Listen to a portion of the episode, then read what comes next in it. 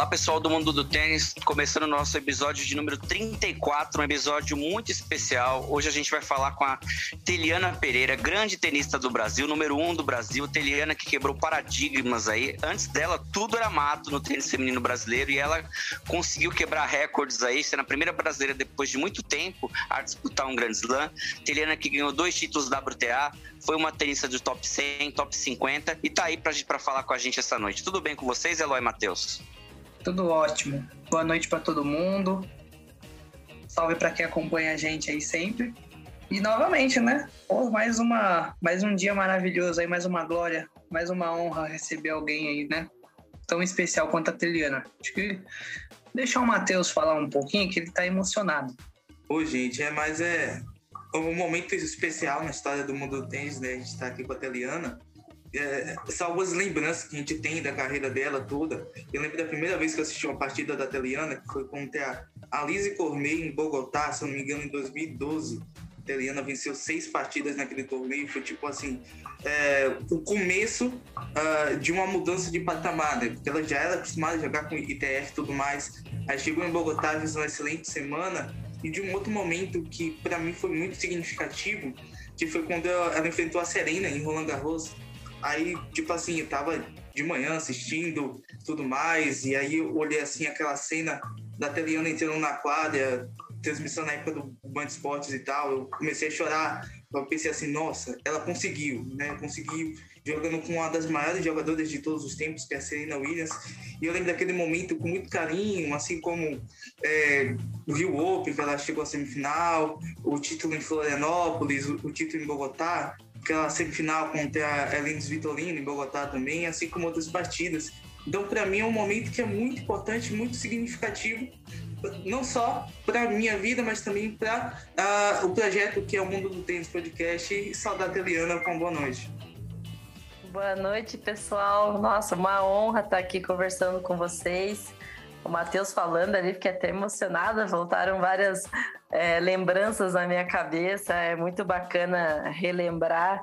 E obrigada pelas palavras de coração. É muito legal saber que temos aí pessoas apaixonadas é, pelo tênis feminino brasileiro, né? Que a gente sabe da dificuldade que é em vingar nesse, nesse meio e principalmente saber por todo o carinho que vocês têm comigo. Obrigada mesmo de coração, é muito legal. E vamos embora, mais um mundo do tênis aí, vamos fazer um podcast bem legal, gravar coisas bem bacanas. Isso aí, Teliana. Boa noite. Eu queria fazer a primeira pergunta, Teliana. É, a gente sabe que a Niege Dias foi, tinha sido a última brasileira a jogar um Grand Slam, tinha sido a última brasileira a atingir um ranking alto, né? E você, uma moça vindo do Nordeste brasileiro, pouco conhecida na época, foi quebrando a, as barreiras. Na época, todo mundo falava: será que a Terena vai conseguir é, colocar o Brasil feminino de novo no Grand Slam? Será que a Terena vai conseguir é, furar a barreira do top 100 no, no ranking feminino, que é tão difícil? Essa, essas notícias, elas te incomodavam, é, te pressionavam ou te estimulavam a você querer cada vez mais é, crescer, ganhar, ganhar os torneios que você disputava na época, para quebrar essa, essas barreiras aí no tênis brasileiro na época que você começou a despontar? Bom, essa é uma pergunta que muita gente me faz, né? Eu acho que tudo que a Niege fez, a Maria Esther, e sempre teve uma distância muito grande entre as meninas, né? A Maria Esther, uma distância grande com a Niege, e também ali quando a Niege conseguiu, conquistou tudo que ela tudo que ela conseguiu, e aí logo depois Lógico que a gente teve outras grandes jogadoras também no meio de tudo isso, né? É importante a gente também não esquecer disso. Mas, Diego, eu vou ser bem sincera, eu sempre fui muito. Eu sempre foquei muito na minha carreira. É, eu sempre soube que eu não era uma jogadora que tinha grandes golpes e que eu, eu sabia que eu tinha que trabalhar, que eu tinha que focar muito no, no meu dia a dia, né? O meu jogo, como todo mundo sabe, era um jogo que eu precisava estar muito bem mentalmente, fisicamente. Eu era uma jogadora que usava muito mais a inteligência. E essa parte da mídia, é, eu nunca me atentei muito a isso, sabe? É, entrava pouco na internet, é, a, tentava focar ao máximo no que eu tinha que fazer, que para mim era o que mais importava, que era treinar. Então, quando você, se você me perguntar da quadra, eu acordava todo dia é, muito motivada, muito focada no que eu tinha que melhorar, no que eu tinha que treinar.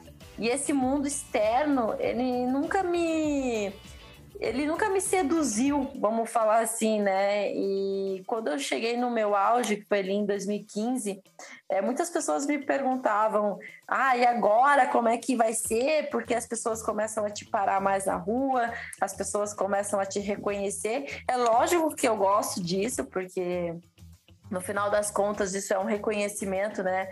Por toda a luta, por todo o teu trabalho, tudo que eu fiz, e não falo só eu, porque é, eu jogava, né? Mas tinha muita gente envolvida.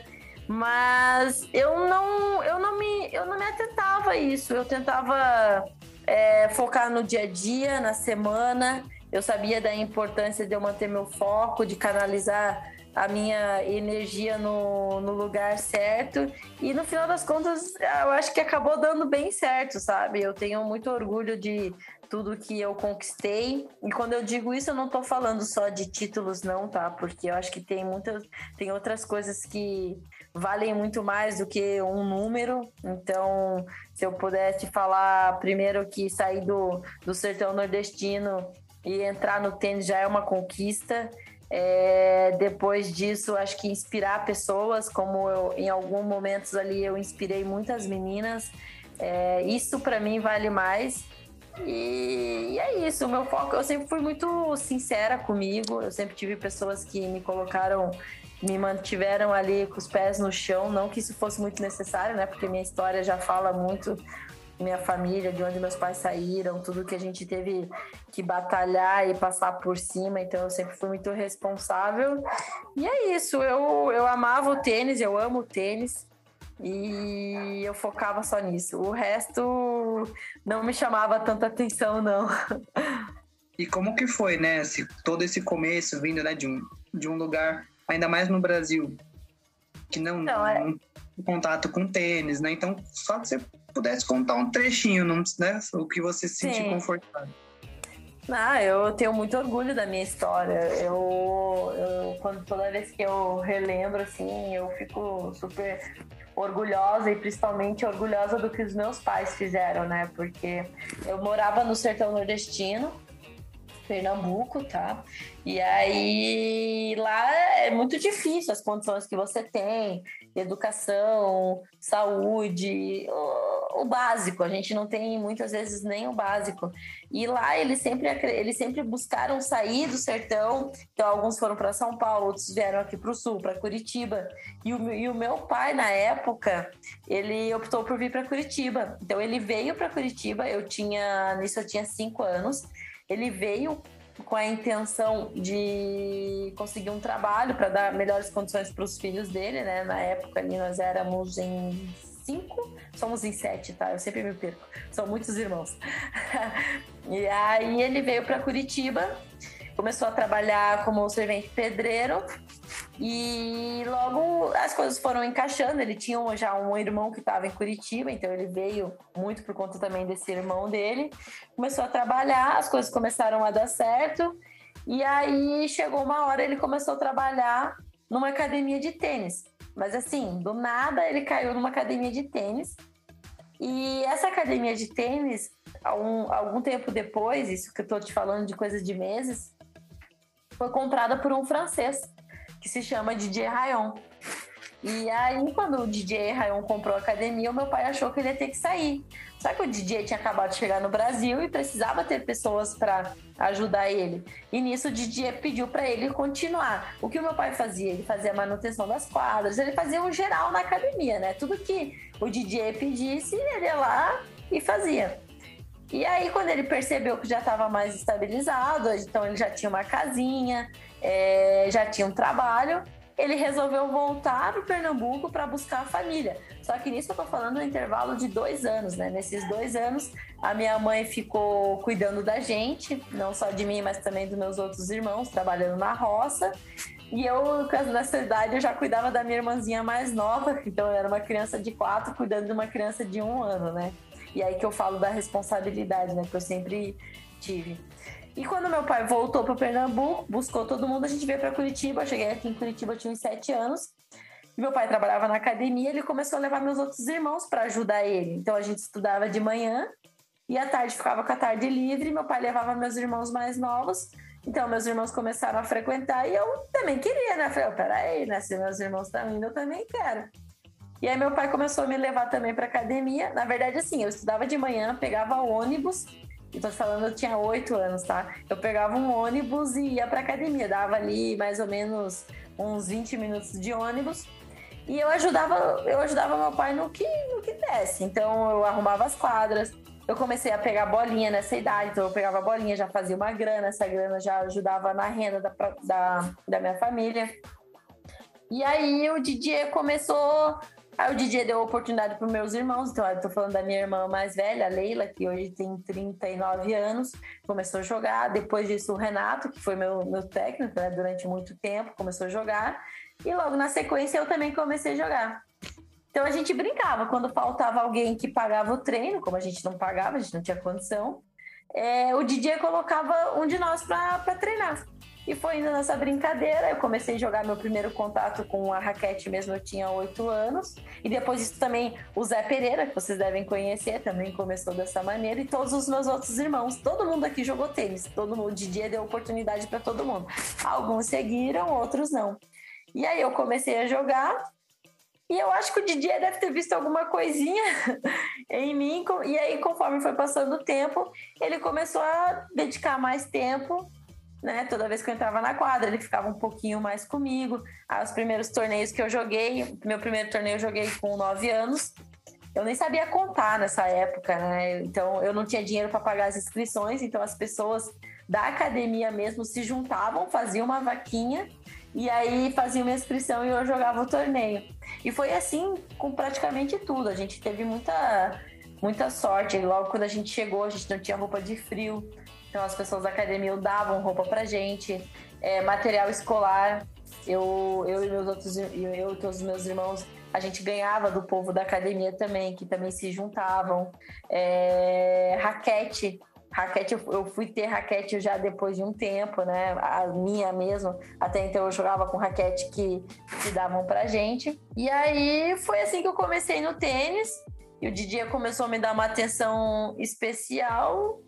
E foi isso. Acho que eu dei uma, uma resumidinha, né? Acho que poderia ficar aqui horas e horas falando, tá? Mas resumidamente é mais ou menos assim que começou não só a minha trajetória no tênis, mas a minha família toda, né? Porque se não fosse o tênis, não teria, a gente não teria conseguido tudo e não teria entrado ali no nesse meio.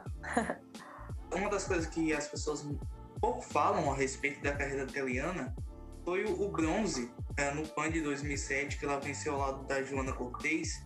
E a Teliana, em sua carreira toda, jogou Federation Cup, uh, jogou vários torneios representando o Brasil, né? Já que, assim, todo atleta ele carrega uma bandeirinha do lado, né? Então eu queria saber da Teliana como representar o Brasil foi importante para a carreira dela, como o ano de 2007 mudou a perspectiva dela em relação ao tênis mesmo, ao seu nível, e como é a sensação de entrar no aquário com todo mundo gritando o seu nome, italiano. Olha, eu, eu joguei várias competições, né? Já no juvenil ali, eu participei de mundiais sul-americanos, representando o Brasil, depois Fed Cup, Pan-Americano, é, Olimpíadas. É, e todos os outros torneios que, como você mesmo falou, Matheus, a gente carrega a bandeirinha ali do Brasil do lado do nosso nome, né? Bom, vamos lá. Eu acho que, primeiro, representar um, um país, né, é, é, algo surreal. Eu te falo porque vou me basear na minha realidade, tá? Eu tenho várias primas muitas pessoas que cresceram ali comigo até, até a idade que eu estive lá no sertão e eu tenho certeza que elas dariam tudo para ter tido a oportunidade que eu tive. Então isso aí já é uma coisa.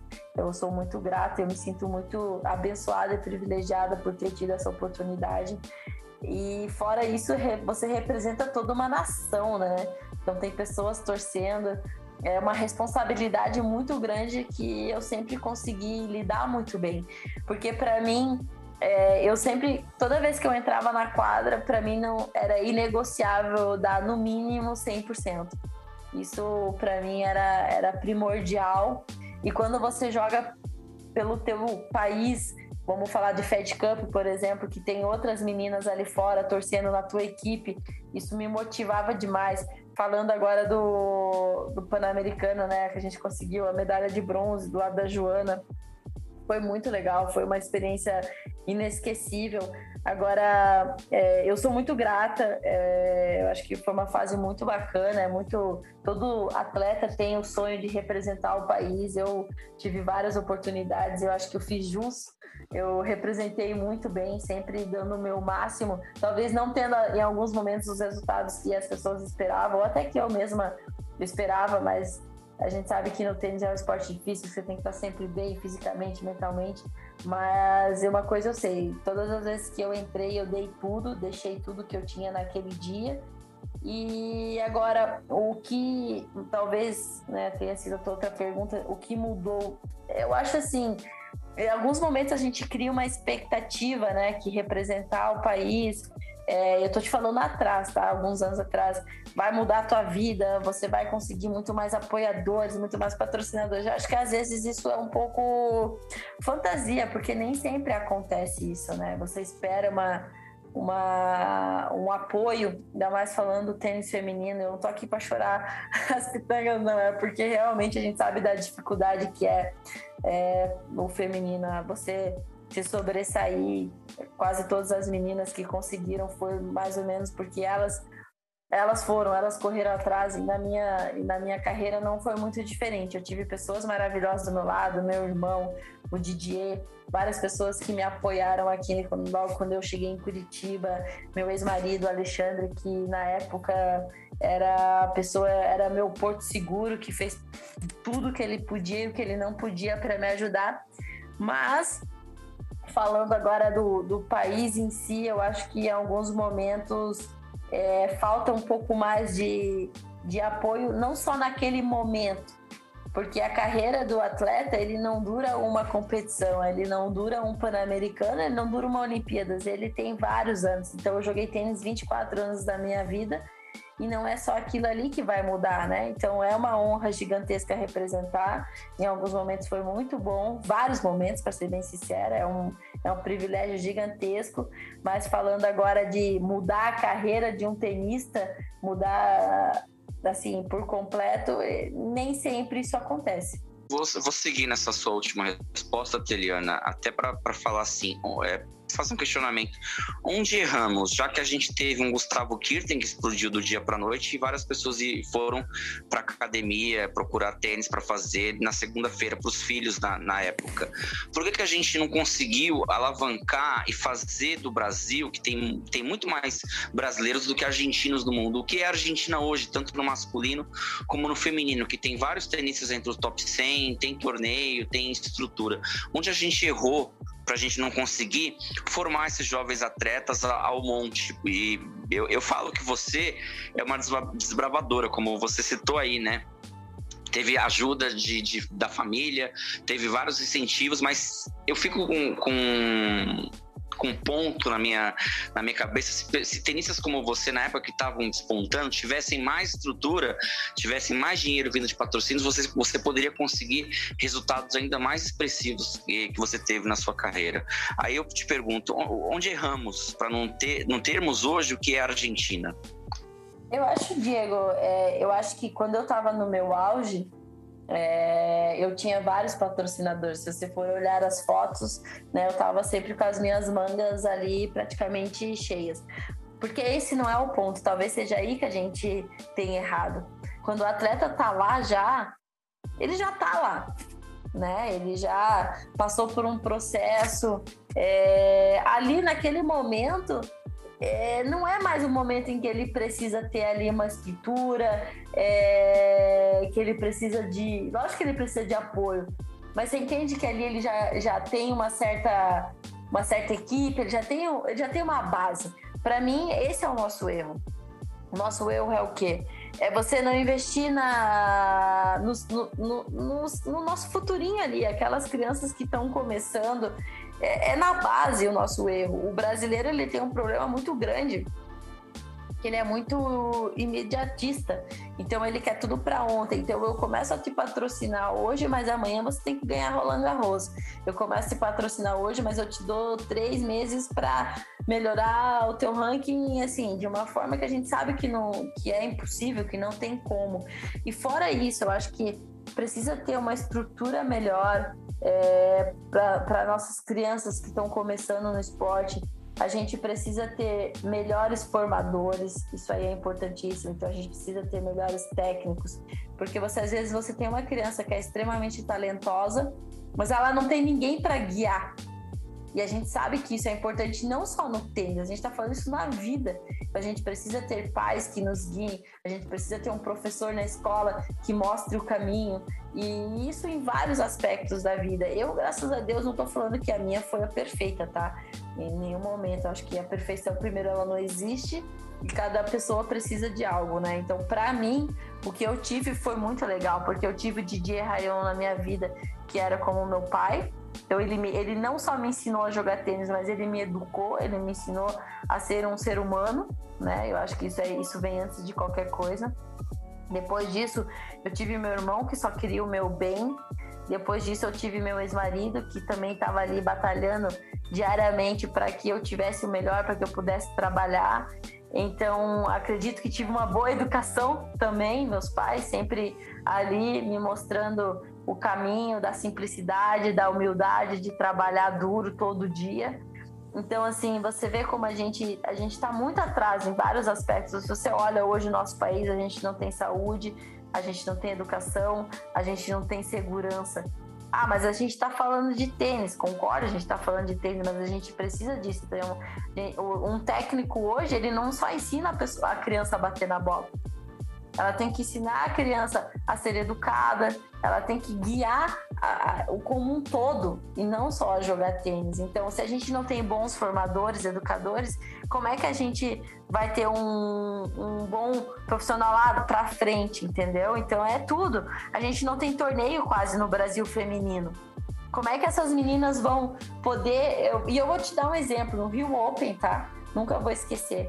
A primeira, o primeiro Rio Open é, eu treinava, tinha meninas de 10, 12 anos olhando e eu olhava para fora, elas estavam com os olhos brilhando. O que, que você acha que elas estavam imaginando? Elas estavam olhando aquilo e pensando: nossa, eu quero isso para minha vida. Só que se elas não veem isso diariamente, não, não vai firmar nelas, elas não vão elas não vão conseguir cultivar esse sonho. Então, por que, que o torneio é importante? O torneio é importante para isso, para essas meninas assistirem, ir lá assistir uma Bia, assistir uma Carol, uma Laura, uma Gabriela, não sei, tô até, talvez esteja até esquecendo alguém. E, e, fora isso, para também dar suporte para essas outras meninas, uma Candioto, como a gente estava conversando, para ela jogar mais torneios. Então, eu comecei a jogar WTA, na minha opinião, tarde. Eu também não, tinha, não tive os torneios aqui. Então a gente teve WTA do Rio, Florianópolis, mas hoje a gente não tem mais nada disso. Então a gente tem alguns torneios, mas não é o suficiente. E é, para mim é isso. Tá, é, falta um trabalho básico, sabe? É, e, e, e, tem que envolver todo mundo e tem que ser a longo prazo. A gente quer tudo curto prazo. Isso não existe. A vida ela é feita a curto, médio e longo prazo. São planos, é planejamento. E outra, não é pensando na Bia, por exemplo. Eu, eu torço pra caramba pra Bia, eu sou a pessoa que mais torce. Eu quero que tenha várias meninas entre as 50 melhores, entre as 20 e as 30. Eu acredito que a Bia vai chegar, porque eu acho que ela tem muito potencial mas a gente precisa ter vários jogadores. Então, não é, é, pensando só na Bia, só na Gabriela. Não, você tem primeiro a mentalidade tem que mudar. Tem que ser pensando no esporte, o tênis. O que nós vamos fazer para o tênis evoluir? Então, hoje eu tô, hoje eu tô aqui, eu vou ajudar o tênis, mas daqui seis anos eu não vou estar tá mais. Mas a pessoa que vier, ela vai pegar um trabalho sensacional e ela vai dar continuidade. Entendeu? Como que a gente tem que mudar todo o nosso mindset? Sim, faz todo sentido. E até ia te perguntar, né? Você pensa, Teliana, né, em você participar né, dessa, dessa formação da base de alguma forma? Né, eu sei que hoje né, os, os caminhos talvez sejam diferentes, mas se em algum momento assim, né, você já pensou né, em Várias vezes. Nossa. participaram de algum projeto específico, alguma coisa assim? Muito, muito, várias vezes. Eu quero muito é, ajudar o tênis feminino. Eu acho que eu tenho muito o que eu tenho muito o que acrescentar e eu não estou né, me colocando num pedestal, muito pelo contrário, eu acho que é, a minha história, tudo que eu passei é, é muito legal e essas meninas elas têm que saber disso. E eu falo isso porque eu tive uma carência. Eu não, eu, eu não tinha alguém que eu pudesse me espelhar e isso, isso fez falta. Eu não tinha alguém para conviver é, que tivesse lá no topo para chegar e falar: não, é, calma, Maria, vou dar um exemplo. Esse é o caminho, isso faz parte. Eu também sinto medo. Isso aqui que você sentiu, eu também sinto. Querendo ou não, essa convivência de uma menina como a Candioto, por exemplo, é, com a Bia, é, ou uma menina até mais nova com a Bia, isso aí vai abrir o caminho, abrir a mente dessa menina que é mais nova, e ela vai, em alguns momentos, encurtar um pouco o caminho. Eu não estou falando de atalho, mas encurtar. Essa convivência acrescenta muito. Eu acho que isso a gente não tem. A gente precisa ter e eu gostaria de poder ajudar essas meninas. Eu acho que ainda talvez não seja o momento certo, mas eu tenho certeza que esse momento vai chegar e quando ele chegar, eu tenho certeza que eu vou estar pronta, eu vou estar preparada para acrescentar, porque é muito egoísta da minha parte é, simplesmente sair do tênis. Eu acho que não é, não é o que eu quero e eu espero em algum momento ali poder ajudar bastante. Eu acho que vai ser bom para mim acho que vai ser bom para todo mundo. Uma das coisas que eu acho que o tênis peca e que eu acho que todo mundo passou, passou e já presenciou por isso, a gente até começou com o Rogerinho na semana passada e também falou sobre esses problemas, uh, a falta de inclusão no tênis brasileiro e também no tênis mundial. Né? A gente tem uh, um esporte que muitas vezes é um esporte de elite, porque o transformado no esporte de elite. No Brasil, a gente tem menos quadras de tênis pública do que em Montreal, que é uma cidade só no Canadá. Isso foi uma estatística que um amigo nosso, o Fred Neumann, do Papo de Tênis, trouxe para a gente na semana passada. Ou seja, é pouco inclusivo, ainda mais para atletas negros e atletas nordestinos, porque dessas quadras públicas que a gente tem no Brasil, menos de 10% são no Nordeste, por exemplo. Ou seja, é muito pouco inclusivo e para mulheres ainda menos. Né? Uh, e a pergunta que eu já deixo para a Teliana uh, é o seguinte: como a gente pode incluir uh, jovens de baixa renda, negros e outros públicos a mais dentro do mundo do tênis e tirar essa visão estereotipada de esporte de elite, esporte de elite, esporte que não é inclusivo e talvez mudar o rumo do esporte brasileiro, né? Porque assim, quando você fala de inclusão, você não fala somente de um esporte, você fala de uma camada toda, né? Camada de direitos, camada de uh, experiências, que aquele jovem que ele tá mais próximo do esporte, provavelmente ele vai ficar longe da violência, ele vai ter uma saúde melhor, ele vai cuidar mais do seu corpo, ele vai evitar contato com um ambiente externo perigoso. Então, como que a gente pode fazer essa inclusão uh, na vida dessas pessoas que são mais carentes, pessoas que têm menos atenção e que podem dar frutos, assim como foi com você, assim como foi com o Tiago Monteiro e a importância disso para o nosso estado, né? É, primeiro que eu acho que você citou ali alguns exemplos, né? O Thiago Monteiro, o Rogerinho, eu, eu acho que nós somos uma exceção, né? A gente deu, a gente deu muita sorte. Porque no final das contas você fez uma pergunta, mas ao mesmo tempo já deu a resposta, né, Matheus? Porque a gente tem pouquíssimas quadras públicas. Para mim, a gente volta à resposta anterior que eu dei. É ali, é no começo, é na base, é na escola pública. Você colocar, já incluir, colocar a criança no esporte. Quando eu falo é, o tênis, a gente não pode ficar pensando em competição, em se tornar profissional. O sonhar todo mundo pode, mas assim, é muito mais a questão da, da criança estar em contato com o esporte. O tênis, para mim, o tênis me ensinou tudo que eu sei. Então, a competição, é, o respeito com o adversário, é, que mais? Você tem que aprender diariamente a ganhar e perder. E a vida é assim. Então, olha todos os benefícios que o esporte, a gente está falando do tênis, tá? O que o tênis dá para a criança, para a pessoa. Então, fora isso, tem a questão de saúde que você mesmo citou. É, para mim é, é, um trabalho que é um trabalho muito árduo, tá?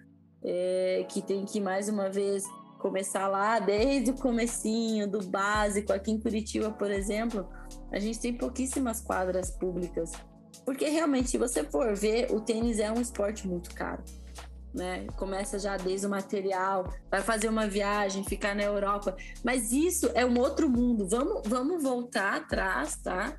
E vamos usar o tênis como uma ferramenta para a vida e não pensar em ter uma número um do mundo, um novo Google. A gente não vai ter um novo, um novo Google, sabe por quê? Porque o Google é único. Então hoje a gente tem o Thiago Monteiro, então a gente não vai ter uma nova Maria Esther. Por quê? Porque hoje é a Bia, então a gente não pode, a gente tem muito essa mania, né, de ah, novo Google, novo Nadal. E não, é um, é cada um é cada um dentro da, da, das suas qualidades, seus defeitos, né? Então, vamos começar desde o começo, já começar a mudar a educação ali nas escolas públicas, na escola mesmo, e aí depois a gente vai trazendo o esporte. Eu acho que o esporte acrescenta muito. O, o esporte ele te ensina é, tudo que, que, tudo que você precisa para a vida, né? Desde o, quando você é criança até quando você é agora gente mais velho, pessoas mais velhas. Então é um trabalho que é, é, do começo, é da base. Mais uma vez, a gente volta para a mesma, mesma resposta, sabe? Precisamos ter mais quadras públicas. Eu fui jogar o S Open, é, joguei várias vezes lá e a cada esquina que você anda, você tem uma quadra de tênis, de basquete e de vários outros esportes. Aqui no Brasil, veja, a gente tem pouquíssimo, né? Então tem que mudar toda essa cultura. Muito bem. Teriana, a gente vai falar um pouco da sua, da sua carreira agora. É, qual foi o sentimento, assim, quando você foi disputar o seu primeiro Grand Slam, que passou todo esse tempo sem uma brasileira jogar a chave principal? Qual, como, foi, como foram essas emoções aí que você, quando você conseguiu entrar na chave do seu primeiro Grand Slam? Olha, Diego, vou ser bem sincera, eu não lembro o ano, tá? E quando você me fala de Grand Slam, talvez não seja a resposta que você queira, tá? Mas quando você fala de Grand Slam, da primeira vez que eu joguei uma chave principal, eu vou voltar muito no tempo. Porque a primeira memória que me vem foi quando eu joguei o meu primeiro Roland Garros, que eu tinha, eu tinha 15 anos, que eu, ou seja, era Roland Garros juvenil, então, e a minha, e a minha memória é muito legal, porque eu tava com o Didier nessa época e eu nunca vou esquecer que eu entrei na quadra e começou o jogo e eu não conseguia me mexer, eu não conseguia jogar porque eu tava tão nervosa, eu tava tão feliz que as minhas pernas tremiam. E eu perdi, lógico, no primeiro jogo, né? Perdi para uma russa. E aí eu saí da quadra feliz da vida, não me importava o resultado. E aí o DJ me perguntou por que, que eu não tinha conseguido jogar o primeiro set. E aí eu falei para ele: como é que eu vou jogar? Isso aqui é a realização do meu sonho. Eu tava muito nervosa, eu tava me tremendo toda. E aí ele começou a dar risada, toda a minha, a minha sinceridade. Então, essa é a primeira memória, tá? Isso que vem depois do meu primeiro Grand Slam é, profissional Aí a gente vai ter que voltar lá nos dados, porque eu, não, eu vou falhar, eu vou falhar feio. Eu não lembro qual foi o primeiro ano. Se você tiver essa informação, você me ajudaria muito. Oh, eu não tenho, mas o Matheus deve ter. Pelo que eu tô vendo aqui, o primeiro que você, o primeiro que você entrou na chave principal foi um Australia Open de 2014, mas você jogou quali antes em Roland Garros. Isso. Chegou a ter isso. nessa situação de ser até lucky loser, mas não teve nenhuma desistência. Foi, foi o US Open 2013 que ela quase conseguiu entrar, mas a Sharapova desistiu depois. Não, Exato. isso eu acho. Não, mas calma. O primeiro Grand Slam foi em 2014, certo? Que eu entrei na chave foi o Australia Open. Isso. Isso. E depois esse caso do S Open foi antes? Foi, 2013. Ai, Mas teve Deus uma partida de quali antes, que foi em Wimbledon, contra uma chinesa, a Zeng, 2013, que o italiano perdeu em 3 sets. Sabe que a grama Sim. não é muito lugar de brasileiro. Foi a primeira aparição estatística da Teliana em Grand Slam. Nossa, é verdade, eu perdi pelo. É verdade, é verdade esse jogo. Lembro, lembro. Ah, gente, mas é que assim, Grand Slam, cara, é, é a realização do sonho de todo tenista, né? É jogar. É, para mim, assim, eu tinha dois objetivos, que era jogar Grand Slam e Olimpíadas. Graças a Deus eu consegui jogar a Olimpíadas no Rio de Janeiro, né? Que foi a última, logo depois já, já entrei numa fase ruim. E é que assim, é muito simples resumir o sentimento de jogar um Grand Slam, né? Você está ali, principalmente chave, falando de chave ainda mais, né? Você está ali tomando café do lado do Rafael Nadal, Roger Federer, Djokovic. Então, assim, quer definição melhor que essa? Você tá ali porque você conquistou aquilo e você tá entre os 100. Para você jogar chave no Grand Slam, você tem que estar tá entre os 100. Então, você, imagine, ou pensa no mundo todo gigantesco e você tá entre os 100 melhores, ou seja, é a realização de um sonho, né? É muito legal e quando eu lembro disso, dá uma saudadinha. Teliana, te, te, assustou, caiu assim. Teliana vai enfrentar Serena Williams Roland Garros. O que, que passou é. na sua cabeça? Sim, Cara, vou jogar numa quadra. Numa quadra principal, o mundo inteiro vai me ver. O que, que passou? Vou falar, eu fiquei muito feliz. Porque, na verdade, eu nunca, eu nunca olhei chave, né? Nunca. É, e aí, eu nunca vou esquecer, porque quando eu cheguei em Roland Garros esse ano, eu não tava me sentindo bem, por mais que eu, eu não senti que eu tava, eu não sentia que eu tava jogando bem, tava no meu melhor, sabe? E aí, o meu irmão chegou e ele simplesmente quebrou uma regra nossa.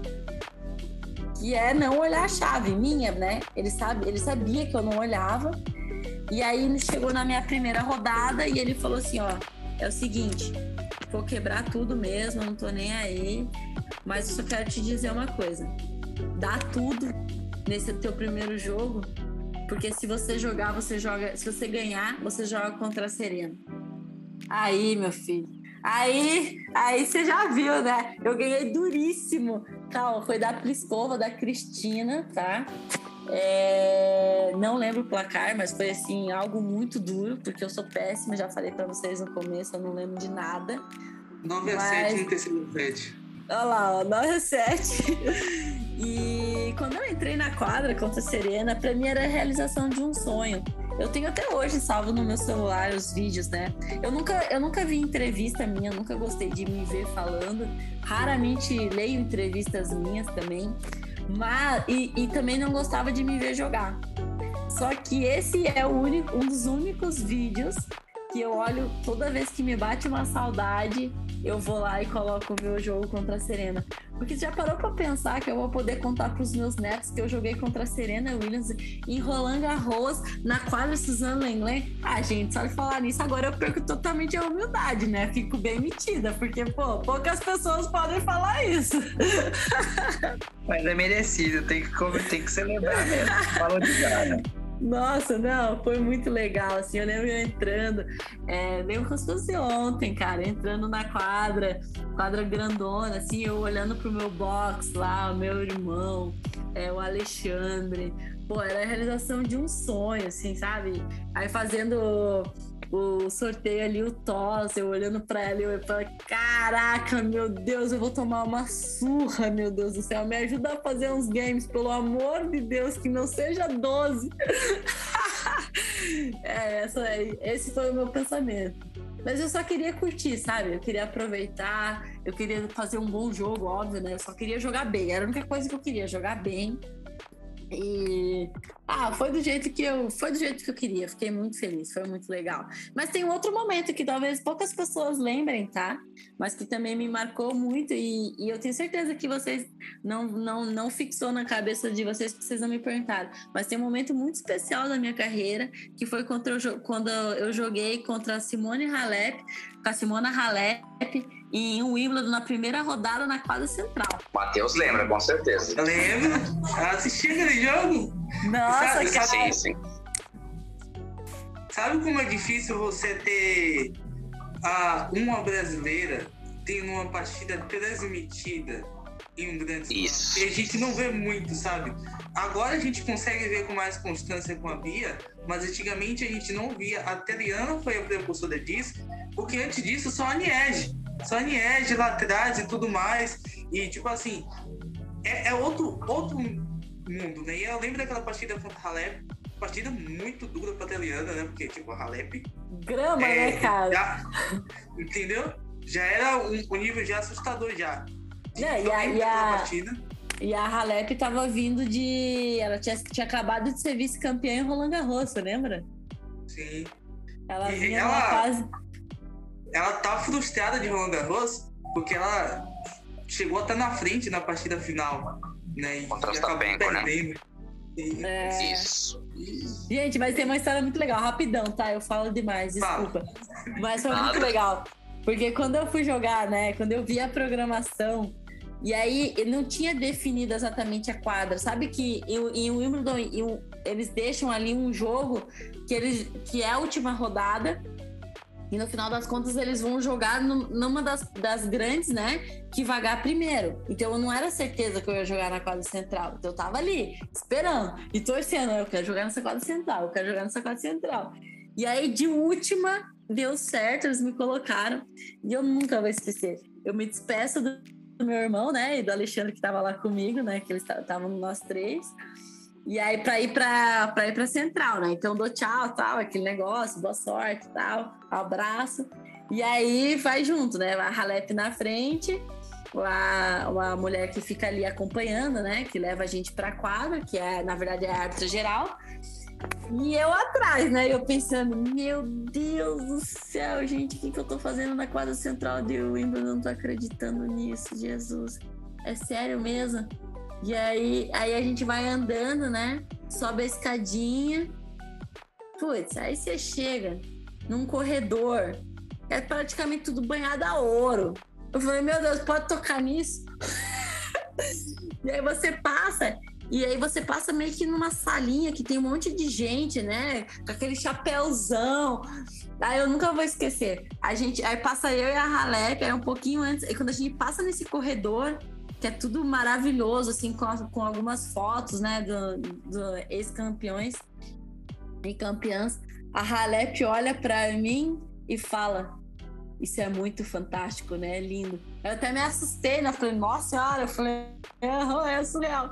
E eu, e, e eu, assim, por dentro, tremendo de medo, de medo, não de medo, na verdade não era medo, mas assim, de satisfação, é, ao mesmo tempo um pouquinho de também de nervosismo, né? Grama não era, por mais que eu amava jogar na grama, eu sempre amei. As pessoas até se surpreendem quando eu falo isso, mas eu amava. É só que eu não ganhava jogo, mas eu era eu era apaixonada por Wimbledon.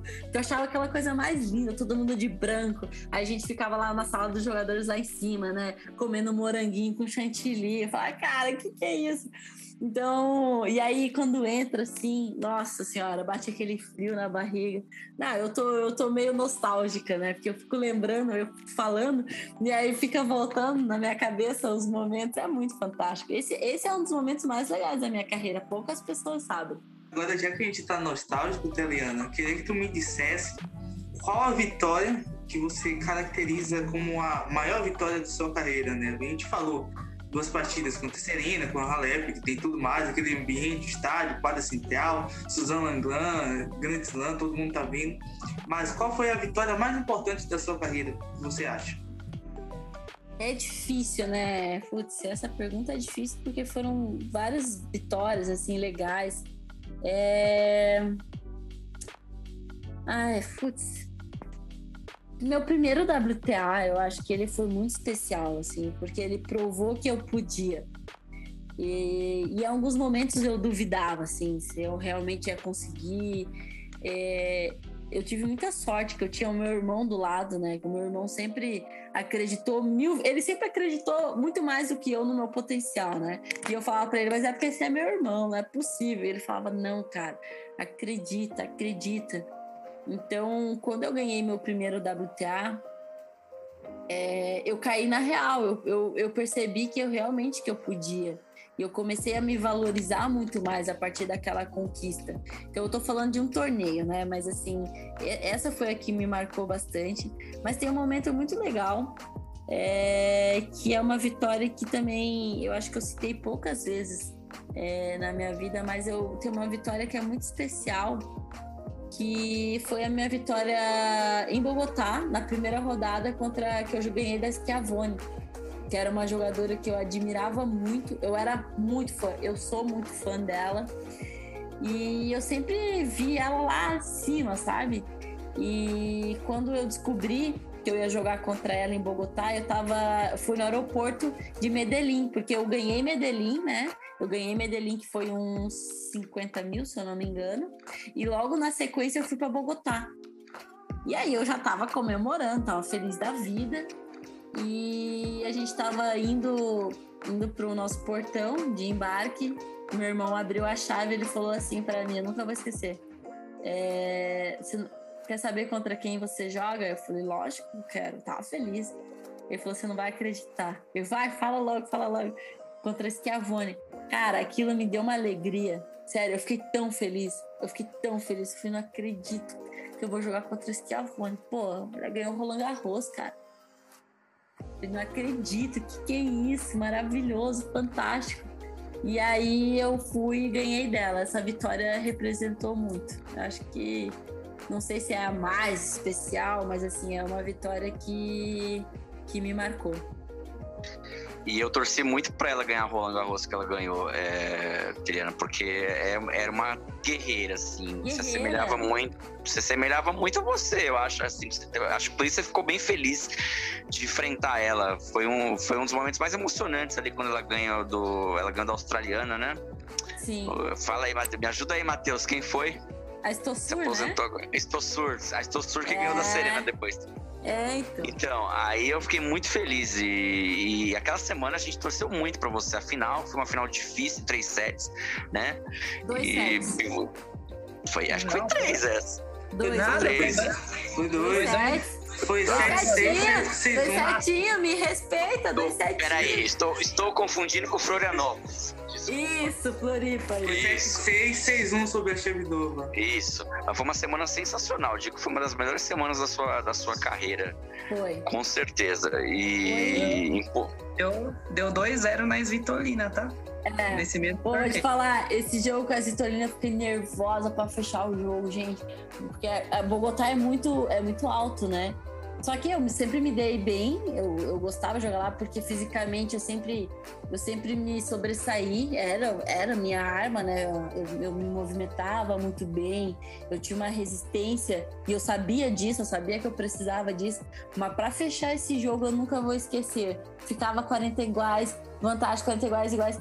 Aí chegou uma hora que eu olhei pro meu irmão e falei, não tô conseguindo respirar. Aí ele assim, relaxa, respira. Mas na verdade eu não tava conseguindo respirar porque eu tava nervosa. Porque essa é a minha primeira final de um WTA. E eu já tinha feito duas semifinais, né? Uma em Bogotá e uma no Rio. Então, querendo ou não, eu ia quebrar uma barreira ali. E, gente, quase que quase que o meu mental me derrubou. Nossa, eu, eu lembro disso, assim, juro, parece que eu não consigo respirar hoje, assim, foi muito nervoso. Mas foi muito legal. Mas sabe que Florianópolis teve também. É difícil escolher um. Porque Florianópolis teve um momento muito especial também. Primeiro por ser no Brasil, lógico. Mas eu tava muito doente nesse torneio, né? Na verdade, eu vinha de lesão. Eu tinha desistido no torneio anterior. Aí eu fui para eu fui para Florianópolis só para cumprir mais ou menos compromisso com os meus patrocinadores, porque na minha cabeça eu não ia conseguir jogar, porque eu tava com o joelho muito ruim. E aí eu cheguei lá, tal, aí fui fazer um treino, falei, hum, tá melhorzinho o meu joelho. Aí meus irmãos, né, já, opa, peraí. E aí, no final das contas, eu achei que eu não ia jogar o torneio. Joguei o torneio. No meio do torneio, eu fiquei muito doente. Um dia, na verdade, dois dias antes, na semifinal eu já tava mal. Um dia antes da final eu tinha certeza que eu não ia conseguir entrar em quadra. E aí teve toda a reviravolta, tal, mais uma vez, aquela loucura, aquela raça e vai, né? Que é a grande Nossa, se eu pudesse resumir minha carreira numa palavra, é raça, viu? Porque a quantidade de vezes que eu tive que me superar, tinha dia que eu falava para pro meu irmão, eu não aguento mais me superar, pelo amor de Deus, será que não pode vir nada fácil? Ah, é verdade. Meio, né? É, que, vai, é. que vem fácil, vai fácil, né? É, então, isso é verdade. Valeu a pena. E Telena, até aproveitar para perguntar para você, falando agora que a gente está relembrando e falando de vários torneios, de jogos importantes. Tenho duas, na verdade, né, seriam duas perguntas em uma, eu vou tentar juntar. Assim, o cenário atual do, da WTA acho que é um, já é diferente, talvez já tenham tendências diferentes, por exemplo, do que tinha na sua época, em termos de estilo de jogo, do perfil até das tenistas, né? E me chama a atenção até essa questão, né? Porque hoje em dia a gente vê tenistas bem mais altas, né? Também Sim. em atividade. E até te perguntar isso, né? Então, assim, como que era para você, né? Na, por exemplo, na sua época, essa questão da, da altura? Porque hoje em dia a gente vê isso muito difícil, né? Eu trabalhei com algumas tenistas mais baixas e, o, e você vê as outras tenistas vai falar, ah, né, nem vai ser profissional, porque tem um metro, tem menos de 1,60, tem menos de 1,70. É, mudou, eu... parece que mudou muito isso. E, né, queria até perguntar para você o que, que, você vê como tendência também hoje em dia, né? Do estilo de jogo, Sim. um pouco disso tudo. Eu acho sim, é. Bom, eu acho que não existe regra, né? Não é porque você tem 1,65 que você não vai jogar tênis. É, lógico que hoje em dia você vê muito mais gente alta, né? Jogadoras pegando muito firme na bola. Mas aí eu te faço uma pergunta: quem é a número um do mundo, né? Hoje a gente tem a Bart, que é uma jogadora que não é alta, né? Se você for ver, eu não sei nem a altura dela, mas eu tenho certeza que ela não é uma jogadora de 1,80m, ela deve ter ali, sei lá, 1,73m, 75 máximo.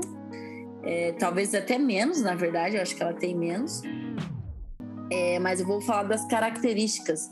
É, é uma jogadora que ela pega muito bem na bola, mas ela é uma jogadora que usa muita variação de jogo, muito inteligente, não só dentro da quadra, né, como fora também. Se você olha as entrevistas, é uma das entrevistas que eu mais gosto de ouvir para mim é da Bart, muito consciente, muito responsável, sabe, sabe da responsabilidade que ela tem é, lógico que se você for ver, for falar, é uma, né? Então a gente tem uma Bart que usa um jogo um pouco mais variado, talvez uma outra jogadora é, que agora sinceramente não me vem muito em mente que tenha mais ou menos uma personalidade, uma característica, na verdade, igual da, da Bart. A tendência é, é a pancadaria, né? A gente vê, eu, agora que eu tô comentando um monte, que eu começo a olhar o tênis de, um outro, de uma outra forma, de uma outra maneira, que está sendo uma fase muito legal da minha vida. É, é um jogo muito mais rápido, mas para mim ainda em alguns momentos falta muita variação. Eu acho que a mulher ela, ela, ela pode em alguns momentos se adaptar. É, eu sinto que o tênis pode ter uma evolução maior. Hoje a gente vê mulheres sacando melhor também, que antes não tinha tanto, né? Então hoje quase todo mundo saca bem. Então ah, eu, eu, sou muito fã disso, né? E não é porque eu jogava desse jeito, mas eu sou muito fã da variedade. Eu acho que é muito legal você ver uma Bart jogando, ela faz um saque volley, ela usa um slice. Eu acho que eu sinto um pouco falta disso ainda, ainda no tênis. E, mas eu acho que conforme for passando, conforme vai passando o tempo, acho que elas vão ter que se adaptar o Matheus, ele convence, convenceu, não, ele, ele, fez eu e o Eloy conquistar o tênis feminino, porque e o Eloy hoje a gente vê mais tênis, tênis feminino e tênis masculino no mesmo patamar. E a gente via mais o masculino. Por causa até do podcast, a gente acompanha mais o tênis feminino. E o, e o Matheus, ele convenceu a gente com o argumento que o tênis feminino hoje tá, tá mais prazeroso de assistir, porque ah. você não você não sabe o que vai acontecer num grande slam, quem vai ganhar e tal. E no masculino a gente tem mesmo, assim, ou da Djokovic, ou da Nadal, ou da algum top ali, como o Medvedev e o Tim ganharam recentemente. Mas no feminino, a gente tem uma Krejcikova ganhando, uma Sofia Kenin ganhando quando ninguém espera, ou até uma Collins que você não, não, não espera fazer no final. É, o que, que você vê como comentarista hoje, nessa sua nova função, do, do tênis feminino aí, do, do, dessa variedade de, de tenistas assim que estão em 30, 40, mas que você não aponta ali como uma das favoritas, mas que fazem grandes campanhas? Ah, eu já virei fã do Matheus, né? Lógico, né? Depois dessa declaração aí, meu Deus do céu. Olha, eu, eu gosto dos dois, tá? Eu vou ser bem sincero, assisto tênis feminino, assisto masculino, até porque agora, como você mesmo falou, comentando. Mas eu, por que, que eu acho o tênis feminino interessante? A mulher, se você for parar pra pensar, mulher é isso, cara. Mulher é um dia tá bem, no outro ali não tá, ela não tá tão bem, mas ela tá sempre ali, ela tá sempre lutando, não tem tempo ruim né? E, e eu gosto disso, eu gosto dessa, dessa desse ingrediente a mais. E eu acho assim, o tênis feminino, na verdade, lógico, hoje ele é muito mais aberto, né? Então você vê a Bart, apesar que a Bart tá. Quando, quando ela joga, ela tá dominando de uma certa forma, mas é como você mesmo falou, você vê uma Collins fazendo uma final, porque eu acho que é difícil, é difícil falar assim em uma palavra, né, o porquê que isso acontece. Mas eu acho isso muito legal para o esporte, porque não tem mais só uma pessoa que ganha, que fica ali. É, essa, essa variedade é importante para o esporte, essa renovação. Então você tinha a Osaka, que agora a Osaka caiu bastante, né?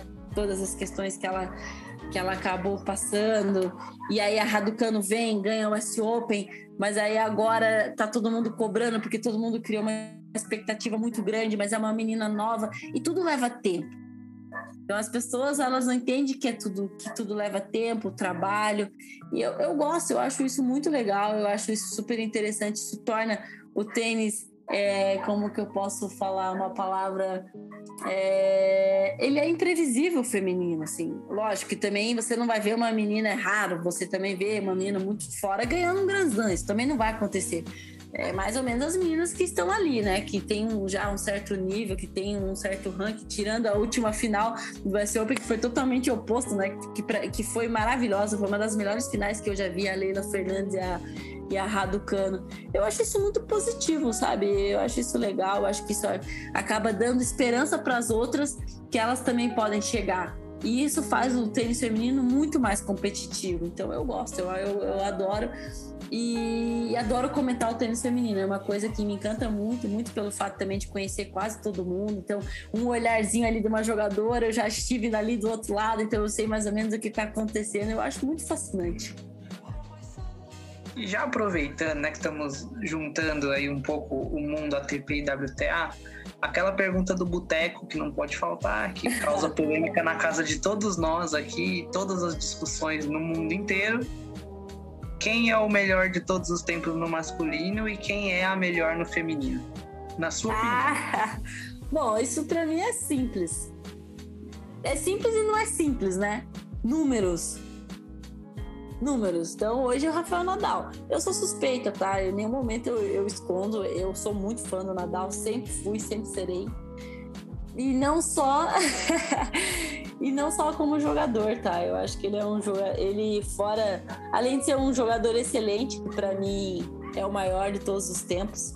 É, eu acho que fora ele dá o exemplo, ele tem muita ele tem consciência da responsabilidade que ele tem é, sendo quem ele é, e eu acho isso muito bacana. Gosto muito do comportamento dele dentro e fora de quadra. Então, na minha opinião, é ele. Agora, no, no feminino, aí você me pega, tá? É... Mas eu acho que é difícil tirar a Serena, né? É... Eu acho que a Serena teve aí uma trajetória. Ah, pô, ela dominou durante quanto tempo, né? Não tem como tirar isso dela e ainda segue aí tentando, tentando jogar. É, então seria ela, assim, é uma jogadora que eu admiro bastante pela, pela paixão que ela tem por ainda seguir. E... Mas tem outros também que eu gosto, viu? Mas falando das maior, da maior de todos os tempos, eu acho que é a Serena. Aprovada? Pelo Eloy, com certeza. O Eloy. Ó, eu, eu e o Matheus gostamos do Nadal, mas o Eloy é o fã de carteirinha, então. Né? Cara, é muito difícil tirar esse é título difícil, do Nadal, a, sabe? A, é difícil. O Eloy essa semana já vai comprar uma, uma camisa laranja já, uma bermuda azul, pra combinar com o Rafa. Cara, por falar nisso, vocês viram, vocês viram o novo uniforme dele? Tá maravilhoso, né? Então. É, é incrível. É, Mas, assim, ele, ele, acerta, ele acerta em tudo, né, Eloy? Tá vendo? O homem é meu cara. Vou fazer o quê? Não sou eu que tô falando. Né? O Rogerinho veio aqui e falou Nadal. A Teliana falou Nadal. E eles, eles viveram, conhecem lá, conhecem, né? Então, assim, se eles estão falando, quem sou eu? Não sou eu que tô falando que é o Nadal, tá bom? É uma das coisas que a Teliana falou agora há pouco sobre a, Ashley Barty, né? A Ashley Barty tem 1,66m, ou seja, é bem baixinha. Dá o tênis. Dá o tênis, gente. E a Halep também, hein? Sim, sim. A Halep, a Halep e... acho que tem minha altura. A Halep deve ter 1,67.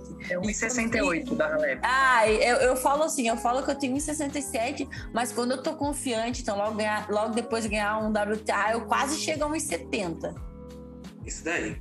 É, é quase 1,70. Quando, quando, quando tá bem, é quase 1,70. Quando quando não tá tão bem é 1,60m, gente, ali, basicamente. É Mas uma das coisas que eu acho bem interessante é que hoje o, o tênis masculino, 80% dos pontos, ele tem menos que 10 trocas. Ou seja, antigamente as pessoas tiravam muito sarro, falando, olha, o tênis é muito rápido, tem poucas trocas. Ah, eu não gosto de ver a partida do, do, do Isner, do Karlovic, o que é mais saque e tudo mais. Só que o tênis hoje é muito saque direita, muito menos estratégia do que antes. Por isso que jogadores como Nadal, Djokovic, Federer, eles continuam reinando mesmo depois dos 35 anos, porque esses jogadores têm uma variação, uma estratégia, uma coisa diferente dos demais. E no, na WTA, toda jogadora é forçada a ter uma estratégia para as partidas. Por quê? Não só por não ter uma direita dominante, mas porque a outra menina ela é muito mais mais consistente em golpes, de jogar a bola do outro lado, do que os, os tenistas masculinos que querem porretar o tempo todo. É uma das críticas que eu faço ao tênis masculino atualmente. É um tênis que é muito robotizado, que tem muito pouca estratégia, é muito mais pancadaria e que muitas vezes acaba sendo chato. Né? A gente tem uma nova geração que usa muito pouco slice. Né? O slice é uma das armas principais do tênis historicamente. É, tenistas como Pete Sampras, como Federer, como o próprio Agassi, ou até o Nadal, que tem um slice que é excelente, usavam isso muito durante sua carreira, o tênis masculino hoje tem muito pouco, né? Eu, infelizmente, estou vendo o tênis feminino ir pelo mesmo rumo, e a gente tem uma base que é disruptiva totalmente do tênis feminino atual, tem a Iga Swiatek, que também é outra menina que é disruptiva, e outros jogadores que estão surgindo é, afora, né? E a, a, pergunta que eu dou para a Teliana, embasando nisso, como ela é comentarista hoje em dia, é, é o seguinte: é, por que ah, há essa mudança de perspectiva de jogos mais estratégicos, com mais slice, para hoje um jogo mais reto, né? um jogo de ball baixas, como mesmo um amigo meu, Henry, fala, que é aquela jogadores que bate mais reto. Por que essa mudança de perspectiva em tão pouco tempo, né? Primeiro que eu acho que você estava falando ali, né, do tênis masculino e feminino, eu acho que é uma, uma comparação que não é válida, né? Porque não tem como você comparar a força de um homem e a força de uma mulher. Então, assim, ah, mas eu não gosto de ver o feminino porque elas não pegam na bola. É lógico, se você quer que uma mulher pegue na bola igual um homem, você não vai ver realmente. Isso não tem como. Você tem que, sei lá, morrer e nascer num outro planeta, porque aqui isso não vai acontecer. Apesar que a Serena pega firme pra caramba na bola, viu? Mas, né, se a gente for avaliar assim, não tem como. Cara, essa pergunta que você fez, assim, é... ela é difícil, sabe? Porque eu acho que depende muito da característica de cada uma. É... Eu acho, eu já falei, eu acho fascinante uma Bart jogando. Eu, eu adoro ver ela jogar, é uma das jogadoras que eu mais gosto. Gosto muito da Halep, porque a Halep também é uma jogadora que consegue ter essa variação é, eu acho que o tênis, o tênis feminino passou a ficar muito rápido, realmente, eu concordo com você. É, mas eu acredito de verdade que isso começa a mudar. Se você for ver, a mulher antes, por exemplo, ela não tinha um poder tão grande no saque. Hoje, se você for ver, várias mulheres sacam muito bem. A mulher sempre devolveu muito bem o saque, porque ela não sacava, então ela tinha que devolver bem. Hoje você já começa a ver que, tá, que isso tá evoluindo. Mas tudo isso leva tempo. Por exemplo, uma das minhas jogadoras favoritas, vocês vão talvez se surpreender, é a Steph Graf. Eu, eu era fascinada em ver ela jogar. Martina Hingis, meu Deus do céu, foi uma das, uma das jogadoras que eu me espelhei. Então, assim, é, eu acredito que o tempo vai passar e que vai realmente ter essa evolução. Eu ainda acho que não é o suficiente, né? Eu ainda acho que fica muito nessa pancadaria, porque também, se você for avaliar, é, hoje o material que é usado é muito diferente do que se usava há anos atrás, então te deu, deu muito mais potência, deu muito mais velocidade. Então, essa comparação também nem sempre ela é válida, porque teve uma evolução de tudo, o ser humano, tudo, tudo, né? Então, hoje a gente trabalha de uma outra forma, a gente tem maneiras mais completas de trabalhar é, o material, então eu, sinceramente, eu, eu torço, eu, eu fico muito mais na torcida do que para responder a tua pergunta, tá, Matheus? Eu torço para que o tênis, é, ele realmente vá, vá evoluindo, porque eu acho muito prazeroso ver meninas assim. Você falou da, da IGA, né, da Giatec. Ela, ela tenta, né? Ela tenta em alguns momentos. A Ivanovic tentou um tempo também. Eu lembro de uma entrevista dela que ela falou: Nossa, eu aprendi a dar slice como se fosse, né? Meu Deus do céu. Mas então você vê que ainda, ainda é tudo muito rápido, tudo muito pancadaria. Mas eu acho que eu acredito que conforme for passando o tempo, isso aí vai vai mudar. A gente vai ter meninas aí fazendo saque-voleio, que eu sou fascinada, adoro saque-voleio, acho incrível.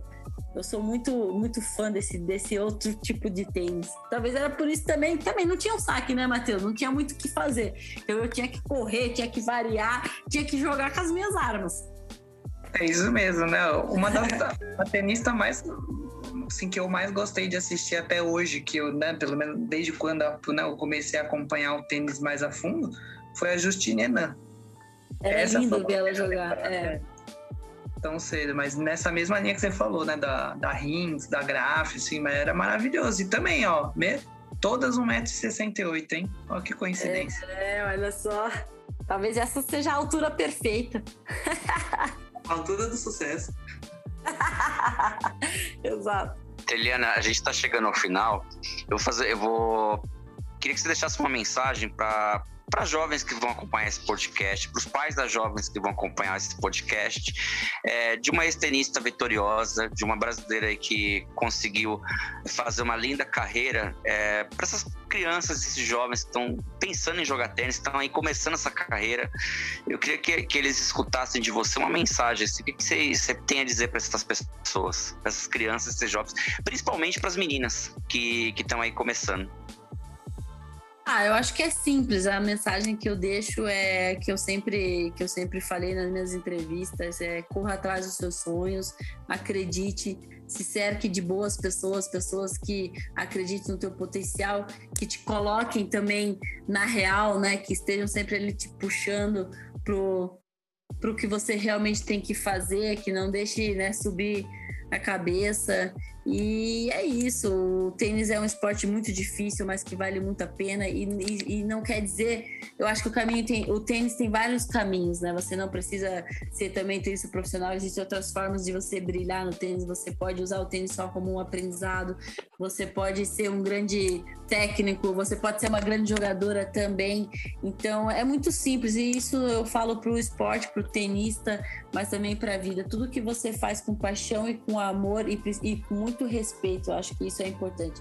Ter respeito à tua profissão vai valer a pena. Onde você vai chegar, não tem como saber, mas se você realmente fizer de coração e se doar, vai, vai ter valido a pena. E para os pais, eu só tenho uma mensagem: deixem as crianças jogar, só isso. Deixa jogar, deixa ser feliz, deixa se divertir. A cobrança não é boa nesse momento. Então, assim, deixa a criança traçar o caminho dela, apenas estejam ali para dar o suporte. Isso é importante.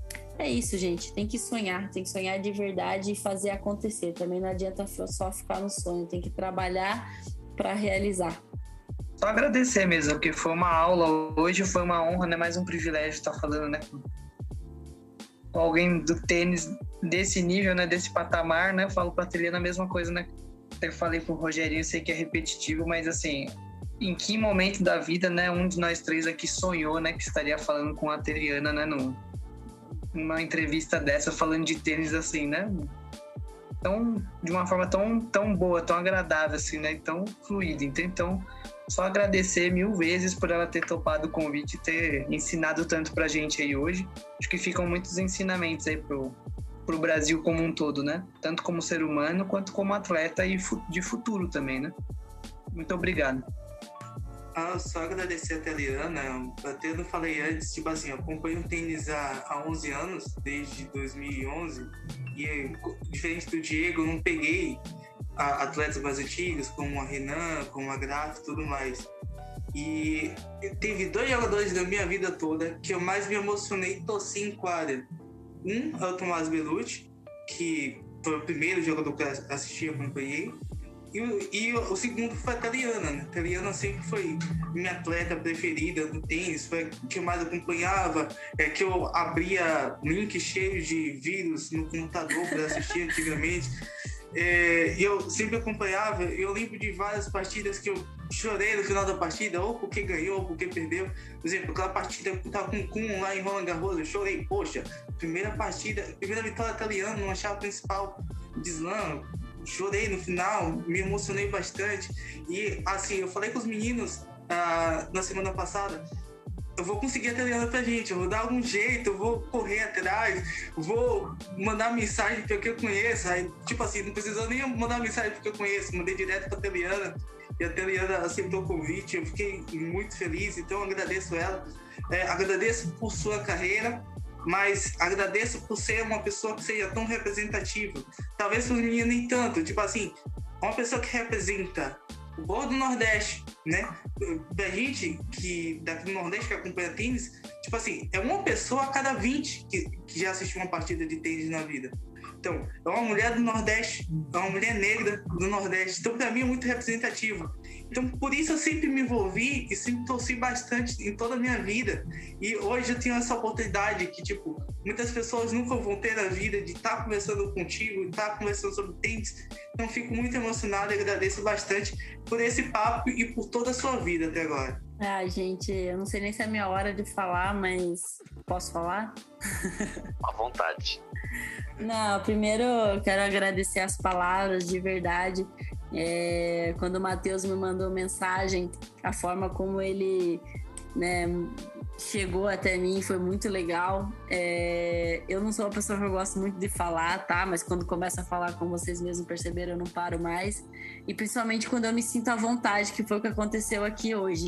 Tanto que eu nem sei quanto tempo vocês tinham planejado, mas eu fui contando coisas que vocês nem me perguntaram, mas porque realmente realmente vocês me fizeram sentir em casa, de verdade, de coração. É, muito obrigada pelo espaço. É um prazer enorme estar aqui conversando com vocês. Matheus, obrigada pelas palavras. É, saiba que eu tenho muito orgulho de ser nordestina. É, e você falando assim, eu super me emociono com todos vocês, Eloy também, Diego, todos que estiveram aqui. Cara, é muito legal, de verdade, assim. É é, é, um reconhecimento que talvez quando eu jogasse ele não tinha tanta consciência e hoje que eu estou numa outra fase da minha vida vale muito.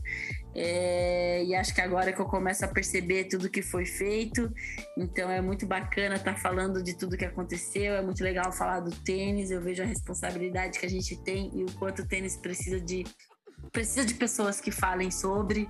E de verdade um prazer gigantesco participar aí do mundo do tênis, contem comigo e eu fiquei muito lisonjeada, obrigada pelas palavras mais uma vez.